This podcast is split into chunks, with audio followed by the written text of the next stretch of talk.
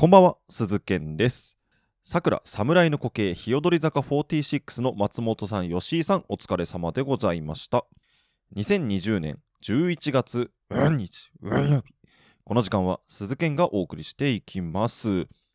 いや、もう早いもので11月ですか。もう今年残すところ、あと2ヶ月といったところですが、まあ最近の出来事で言うと、あのー日本のね、プロ野球の、えーレギュラーシーズンがもうほぼ、えー終わりまして、まあ、セ・リーグはあと1試合残ってるんですが、えーパ・リーグの方がね、えー明日からかな、えーいよいよクライマックスシリーズが始まりまして、もう来週終わりあたりからはね、え日本シリーズがもう始まるということで、まあ、野球ファンからするともう1年が終わるなっていう、まあそんな感じなんですが、まあ、あの僕が好きなね、千葉ロッテマリーンズが、あの10月のね、頭まで、あの1位のね、結局、パ・リーグ1位になったソフトバンクホークスと、えゲーム差なしでね、ずっと1位で並んでたんですけど、蓋を開けてみたら、10月大失速して、結果的に14ゲーム差離れるっていうね。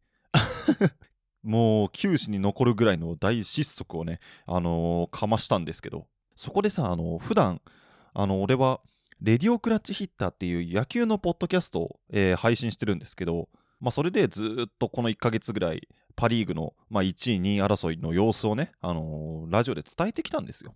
で、まあ、先月の頭ぐらいはもう本当に競ってたから、いや、これ優勝ありますよ。久々のリーグチャンピオンありますよみたいな熱量で喋ってるんだけど、こう、ロッテが負けるにつれて、俺のテンションも下がっていくっていうね。なんかもう負けが立て込んでくるとね、いやー、このままじゃまずいっすよ。いや、もう優勝ないでしょ、みたいな。ラジオ聞くだけでロッテが勝ったのか負けたのか、今どういう状況なのか全部把握できるっていうね。すごい自分でね、聞き直してすごい面白かったんですけどね。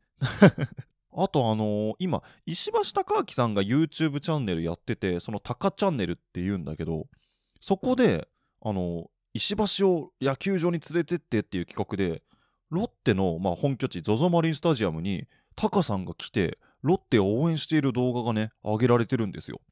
で先日あのクライマックスシリーズ進出が決定した試合もねあのタカさんが見に来てきたらしくてでもう本当にね映像見たらわかるんだけどもうお笑い芸人石橋貴明さんじゃなくてもう野球好きのもう少年の目をしてるからねタカさんが。本当にタカさん野球好きなんだなっていうのがわかる動画でしたね。そしてロッテを応援してくださってありがとうございます。結局石橋さんが見に来た試合は全部勝ってるからね、ロッテね。いやー、これ日本シリーズ進出したらもう全試合見に来てほしいですね。っていうまあ野球のねニュースがあったのとあと11月のね頭にまたあのラジオリレーに私参加させていただきましていやー2回目とはいえどね緊張するねやっぱりねもう出番がどんどん近づくにつれてさもうどんどん緊張で体調悪くなってくんだよ前回と何も変わらずねもう直前の人の放送とかもう緊張で全然聞けてないからね。まあなんとかね2回目も選んでいただきましてどうやら、えー来年の1月にも第3回目のラジオリレーがあるみたいなのでまあ企画には呼ばれない人間の鈴研ですから。またお声をかけていただけるかわかんないですけども、えーまあそちらの方も楽しみにしていきたいなというふうに思っております。どうでもいいんだけどさみんな気づいてる？俺今日めっちゃ鼻声なんだよね。肌詰まりの状態であのちょっとお送りする形にはなりますが、えーご了承ください。というわけで、えー今週も始めていきましょう。鈴研のミッドナイト番外地。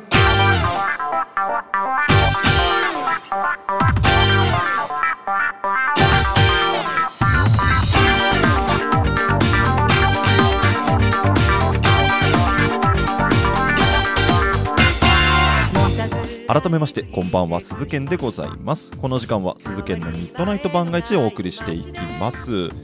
もうね鼻水が止まんねえんだ今。ティッシュの消費量がね今えげつないぐらいあのバンバン鼻かんでますからね。急に寒くなったもんね本当に。なんか昼間はまだあったかいにしても夜はもうがっつり上着着て、まあ、マフラーなりネックウォーマーなりしないとねもうきついかなっていう時期になってきましたね。で毎年言ってるんだけどさ冬ってこんな寒かったっけ？つい数ヶ月前まではこんな暑いのかよとか言っときながらね冬ってこんな寒かったっけ？みたいな、えーそんな感じですけれども、えーさて、えー今回のメールコメントテーマ、えー発表したいと思います。今回はですね今年継続してきたこと、えこちらで募集かけたいと思います。まあ野球のねレギュラーシーズンが終わってこう1年ずっとこう通してね来たことが終わったわけなんですけれどもまあ皆さんが今年まあコロナ禍ではあるけど継続してきたことがあれば、えー教えてくださいというテーマで募集かけたいと思います。えーメールは僕の Twitter の固定プロフィール、リンクが貼ってありますので、そちらから送ってください。僕の Twitter の ID、鈴剣アンダーバー AM、SUZUKEN アンダーバー AM でございます。また、この番組は、ポッドキャストアプリレックにて限定のアフタートーク配信しております。えーこちらのアフタートーク、レックをダウンロードしていただいて、私、鈴剣のアカウントをフォローするだけで、えー誰でも簡単に聞くことができます。こちらのアフタートーク本編も合わせてぜひよろしくお願いいたします。というわけで、ここで各自で1曲、米米クラブでロマン飛行。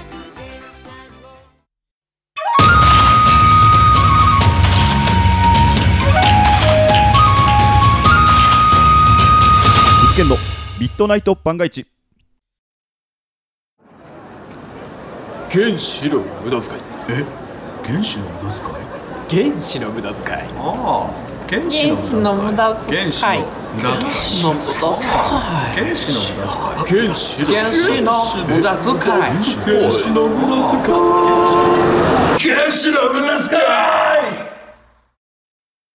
今日も新たな一日が始まるおはようございます。ピオラジは週5回朝の5時半から6時半の間に今日は何の日や目覚まし情報を発信する15分程度の音声コンテンツです。明日の朝、待ってますよ。当たり前の毎日をかけがえのない日々にピオラジ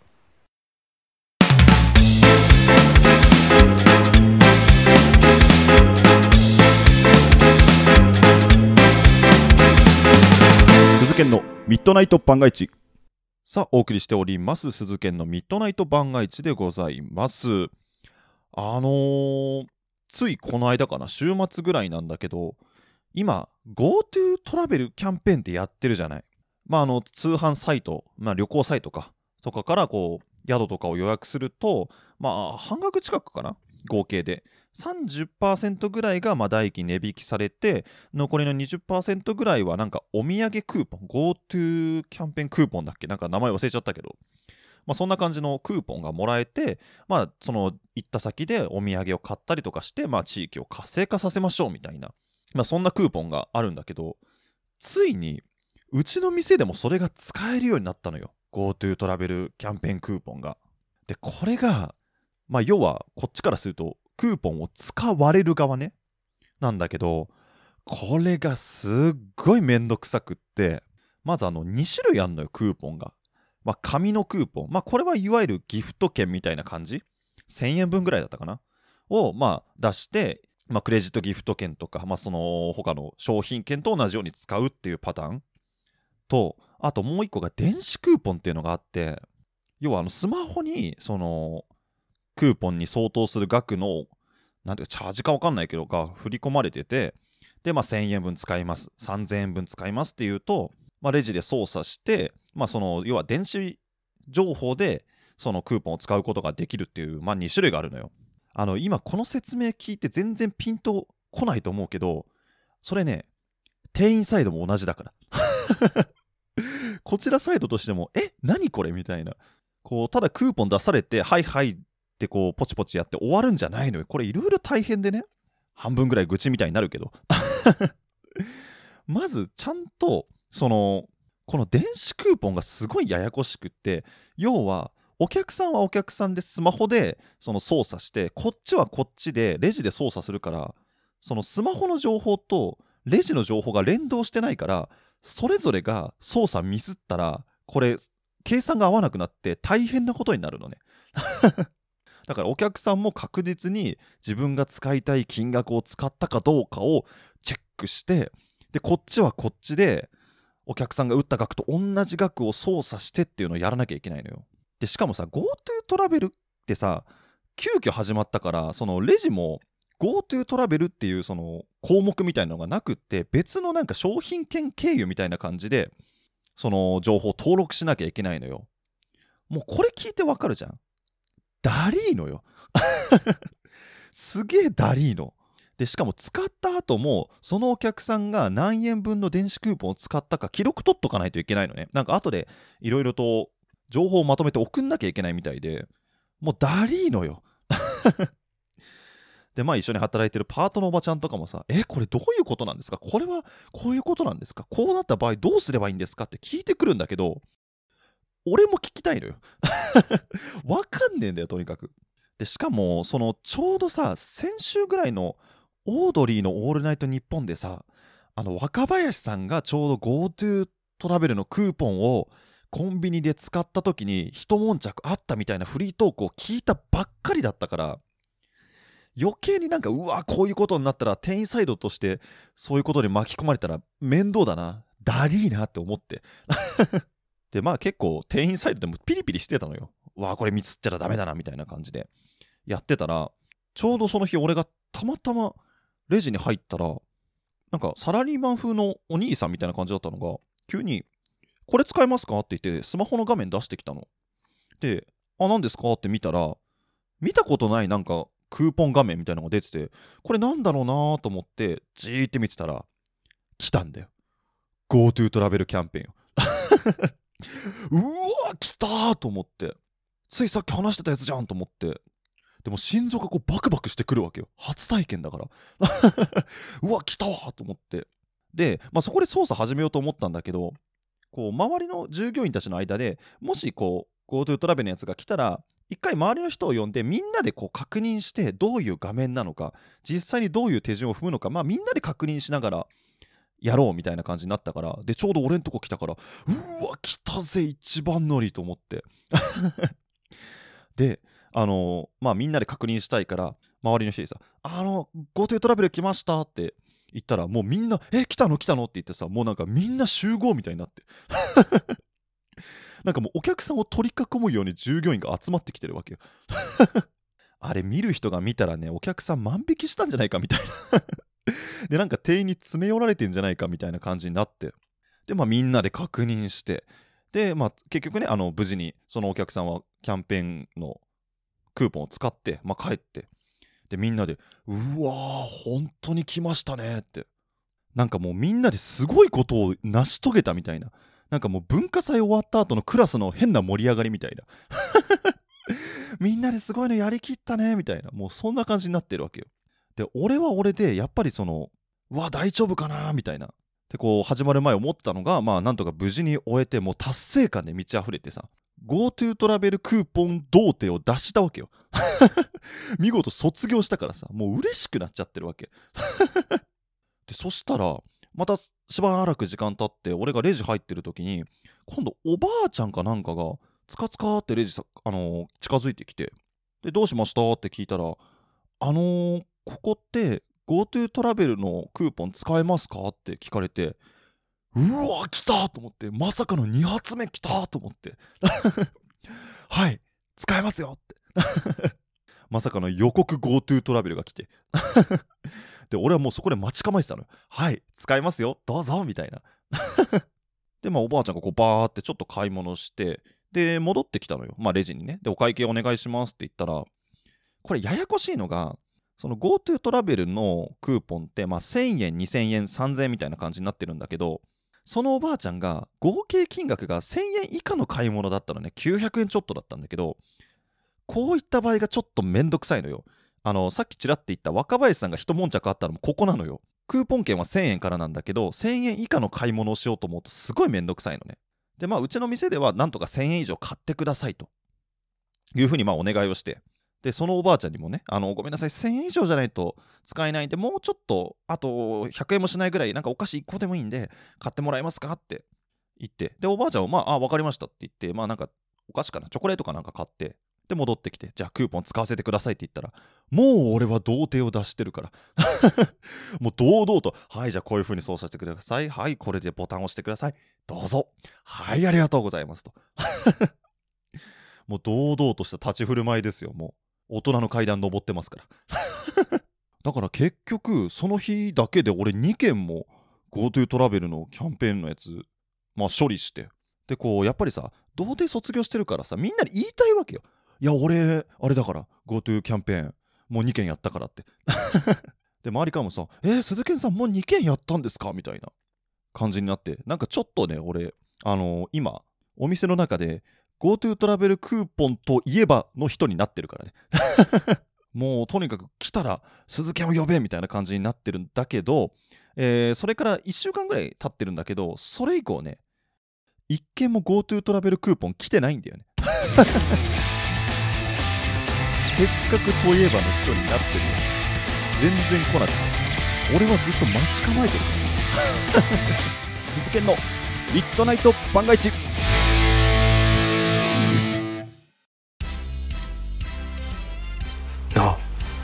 荒川区って荒川は流れてないんだって。そうなの？うん。荒川区ってさ23区で唯一スターバックスないんだって。そうなの？あとさ荒川区中高年アイドルって知ってる？知ってるよ。荒川区の地域活性化を応援するラジオ番組だろ？そうなの？なんて番組？あなたのおかげ。毎週金曜日放送中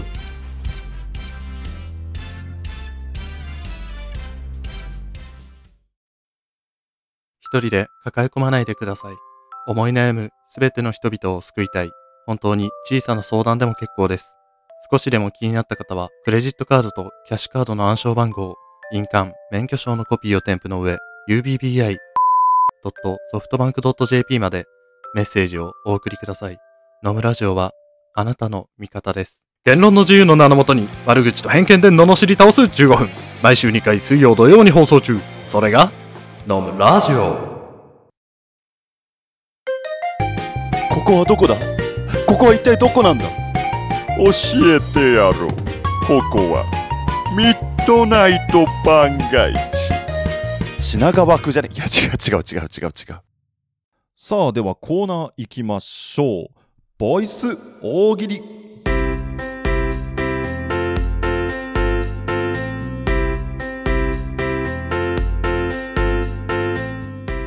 さあやっていきましょう。ボイス大喜利のコーナーでございます、えーこのコーナーはですね単純にみんなで大喜利を楽しんでいこうというコーナーになっております。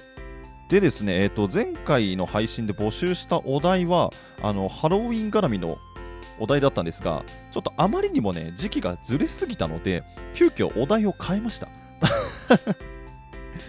えー急遽お題を変えましてですね今回やっていくお題は意識高い系のサンタクロースこの時期から何をしている？というお題をやっていきたいと思います。まあクリスマスまでねあと1ヶ月ちょっとですか。なので、まあ、意識高いサンタクロースさんもこの時期から何かしらの準備をしているでしょう。さあ、どんな準備をしてますか？というお題でございます。さあ、それではやっていきましょう。まずはラジオネーム、妄想クラゲ。意識高い系のサンタクロース、この時期に何をしている？インスタ映えしそうなラッピングをめちゃめちゃ検索している。大事よ。大事よ。今はもう写真撮って、わーい、サンタさんからプレゼント来たってもうみんながあげる時代だから。やっぱりその側からね、映えるものを作っていかないと、そこでやっぱサンタさんの意識の差出ますから。これ大事ですね。やっぱりね。中身だけじゃなくて、外側も含めてのプレゼントだからね。これは意識高いですよ。えーありがとうございます。じゃあ続いていきましょう。ラジオネーム、アバヒ。意識高い系のサンタクロース、この時期から何をしている？お歳暮の予約を開始しました。渡すものが渋い 渡すものが渋いいや、急にお菓子の詰め合わせとかもらっても、喜ぶ いや、我々の世代、もうね、大人になってからだと逆にありがたいけどね、お歳暮いただくっていうのは。ありがたいけどさ、クリスマスの夜みんなね、小学生とかは、靴下用意してサンタさん来るかな？わあ、プレゼント来てる。なんだ？和菓子の詰め合わせとか贈るものが渋い 多分これ小学生喜ばねえと思うんだけどね。でもお歳暮は予約しとかないといけないからね、この時期からやっとかなきゃいけませんから。えーありがとうございます。じゃあ、ラストいきましょう。ラスト。えーラジオネーム、アンドリュー。意識高い系のサンタクロース、この時期に何をしている？ヒサロ。なんでだ？なんでヒサロで焼いてるんだよ まあね、あの、オーストラリアとかね、南半球の人たちにとっては、夏にサンタさんが来るからね。まあ、焼いとくのはいいかもしれないけど、日本の場合よ、冬だよ。地方によっては雪降ってますよ。そんな中、ガングロのサンタさん来てもさ、怖えよ。なんか黒いおじいさん来たみたいな。子供泣いちゃうよ、それは。ボディビルとかの大会出るのかな、サンタさんはね。えー、ありがとうございます。というわけで、えー今回いただいたのは以上ですね。えー皆さんありがとうございます。ではですね、最後に次回募集するお題の発表です。えー次回募集するお題。犬の100倍の嗅覚を持つたかしくんの悩みを教えてください。というお題をやっていきます。まあ、これ昔ね、一本グランプリで出されたお題でもあるんですけれども、まあ、犬って相当嗅覚いいですからね、まあ、警察犬みたいな犬もいますけど、それの100倍の嗅覚持ってるから相当敏感ですからね。そんなたかしくんにしかない悩みをね、教えてくださいというお題でございます。えースプーンラジオで聞いてくださってる皆さんはこの後トークのページを作っておきますのでそこから送ってください。その他プラットフォームで聞いている方はメールやリプライなどで回答をお願いします。メールは僕のツイッターの固定プロフィール、リンクが貼ってありますのでそちらから送ってください。僕のツイッターの ID、鈴剣アンダーバー AM、SUZUKEN アンダーバー AM でございます。皆様からの回答お待ちしております。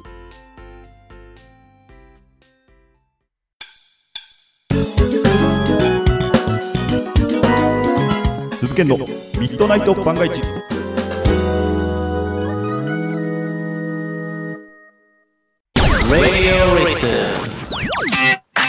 どうもスプーン DJ のちびです。皆さんラジオ聞き流しませんか？いろんな楽しい曲といろんな楽しいコーナーでさあ聞き流していけ。おちびの Radio Listen Connect 30.2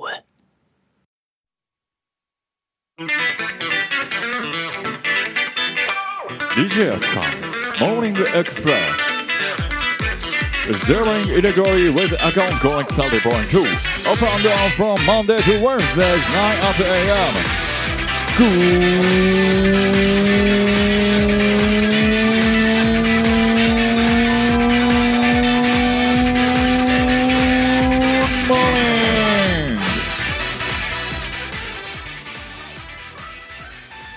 Presented by Connect 30.2アップルポッドキャストをはじめ8アプリケーションで放送中鈴研のミッドナイト番外地パンチなんてない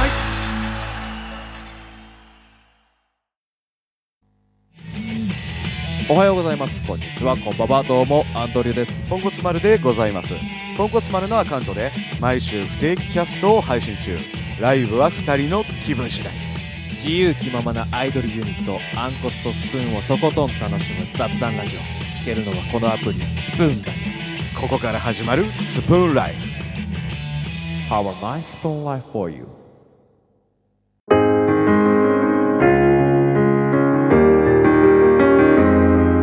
鈴研のミッドナイト番外地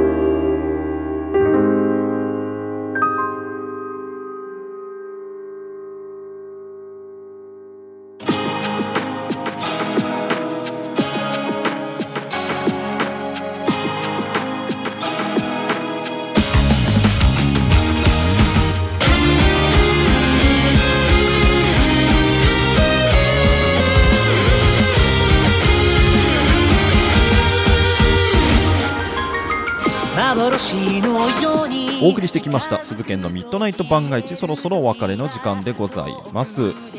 いやーなんとか鼻声でやり通したね。でもね途中からちょっとね鼻が通るようになったんでいい声になってるかもしれないですね。まあ今年もね残すところあと1ヶ月ちょっとですか。まあ、来年はねオリンピックとかも開催される予定だしなんか野球とかサッカーもねあの今は上限50%っていう、まあ、入場制限をかけているところが多いんだけど、まあ、そこをなんか満員まで入れる予定があるみたいなので、まあ、少しずつねコロナがま収まって、ま、スポーツとかねそういったものも通常通り開催されることをね、まあ、楽しみにしてますけれどもとにかく風邪をひかずに皆さん頑張っていきましょう。さて、えーこの番組皆様からのメールをお待ちしております。各コーナーへの投稿はもちろん普通歌感想などもお待ちしております。メールはすべて僕のツイッターの固定プロフィールにリンクが貼ってありますのでそちらから送ってください。僕のツイッターの ID 鈴剣アンダーバー AM SUZUKEN アンダーバー AM でございます。また番組の感想を「ハッシュタグミッドナイト番外地」をつけてつぶやいていただきますと、えーこちら活動のモチベーションになりますので合わせてぜひよろしくお願いします、えートークテーマなどの募集も、えー、ツイッターでも行っておりますので「えーハッシュタグミッドナイト番外地」をつけてぜひよろしくお願いいたします。えーこの後レックにて限定のアフタートークも配信しますので合わせて本編と、えよろしくお願いいたします。さあというわけで今回のミッドナイト番外地いかがだったでしょうか？ここまでのお相手は私鈴賢でございました。それではまた次回お会いしましょう。